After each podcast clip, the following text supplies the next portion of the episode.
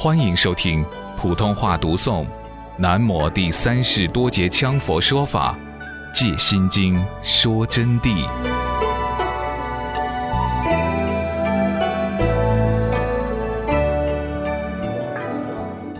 我举一个例给你们听，你们自己去回光返照想一想。这里姓黄的、姓唐的、姓李的、姓江的等等，对不对？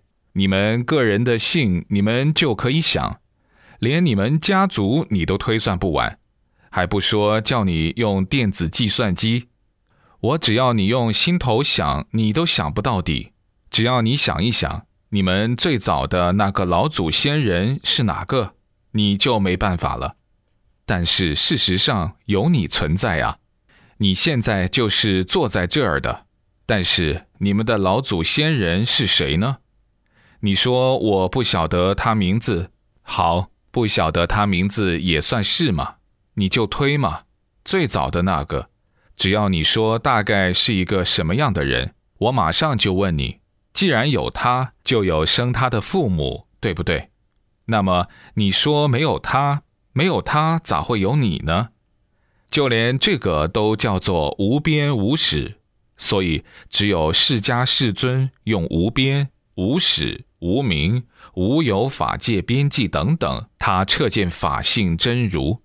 就我刚才给你们讲的，你们自己一推算就知道了。说法性无边，确实无边。我不是举过一些例子吗？宇宙空间哪个都看得到，抬头就可以看见。但是确实它无边啊。你说它大概有个边，那边外边又是什么呢？边的外边是啥？我问你，边外边，你说还是叫宇宙？那你是不是神经混乱了？既然是宇宙，统一就是宇宙了吗？为什么把宇宙分成两份子呢？我问你，最后外边的那个宇宙是啥呢？因此，只能说宇宙无边。那么你说不对哦，就没有宇宙哦，没有宇宙。这个空间是啥呢？眼前摆着的，因此这里面奥妙无穷。只有你们彻见了本来面目，如来藏心，彻见了如来的真如以后，自然一切了明。所以说，孙悟空算个老几哦？用现在的话来说，他怎么打得过如来佛的手掌心嘛？孙猴子是在此处表妄念的。猴子多动，犹如妄想；妄想起于佛性，而如来佛的法性无边，翻了半天筋斗都在佛手里头栽。你们懂得了这个道理了吧？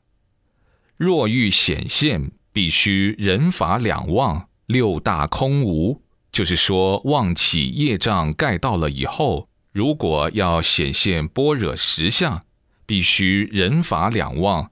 罗汉断我执，断人我空，人空我空，就是空到了这个境界。那么，同样没有证到真实如来体性的，要证到真实如来体性，连我们学的法都要丢。说法都如法语者，是佛所说的，把你载过河了，同样不要他。人法两忘，进入大乘境界。六大空无，地、水、火、风、空、识都彻底平寂空无，不值一切情时，这个时候才能显现。但是由于众生累生累劫的业力包住，当然就不行了。故而必当言语道断，自证自悟。在这里就告诉大家了，要证到本性。就要言语道断，心行寂灭，自证自悟。那么怎么去用功呢？只要你用心去考虑，你就别想见到本性。起心动念，只要稍微一个因时之念，哪怕很微细的，微细到极度，马上就由空性的道理反转过来，成了相对凡夫盖，就成盖障把你锁住。实际上已经是凡夫了，就跟我们平常这些人分析问题一样。你说我很细小的心念呢，它不分粗细啊。起心动念就是凡夫。你说我想的是好的吗？好的也是凡夫。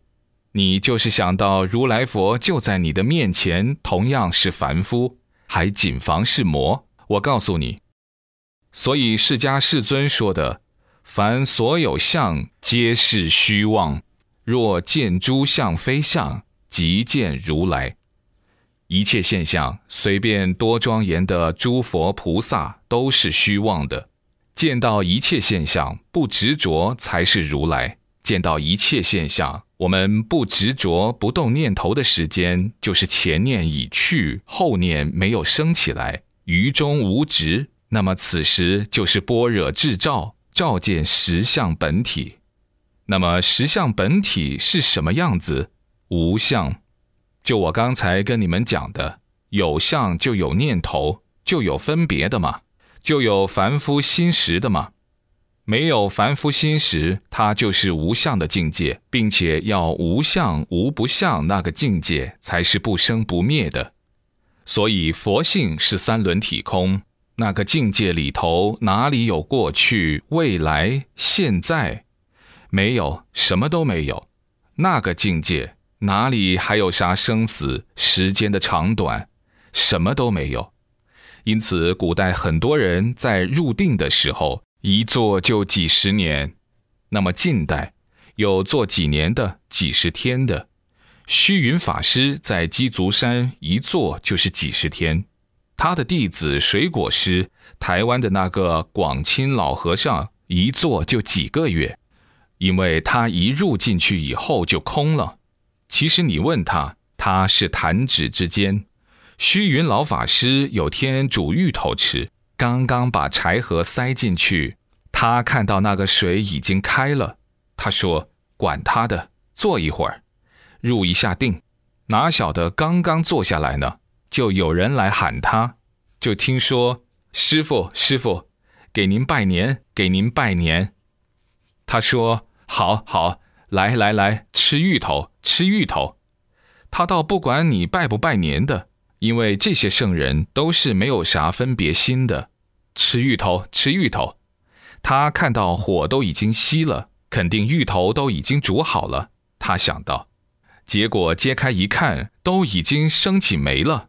那人问他这是咋的？都生没了。老和尚他就问今天是几日了？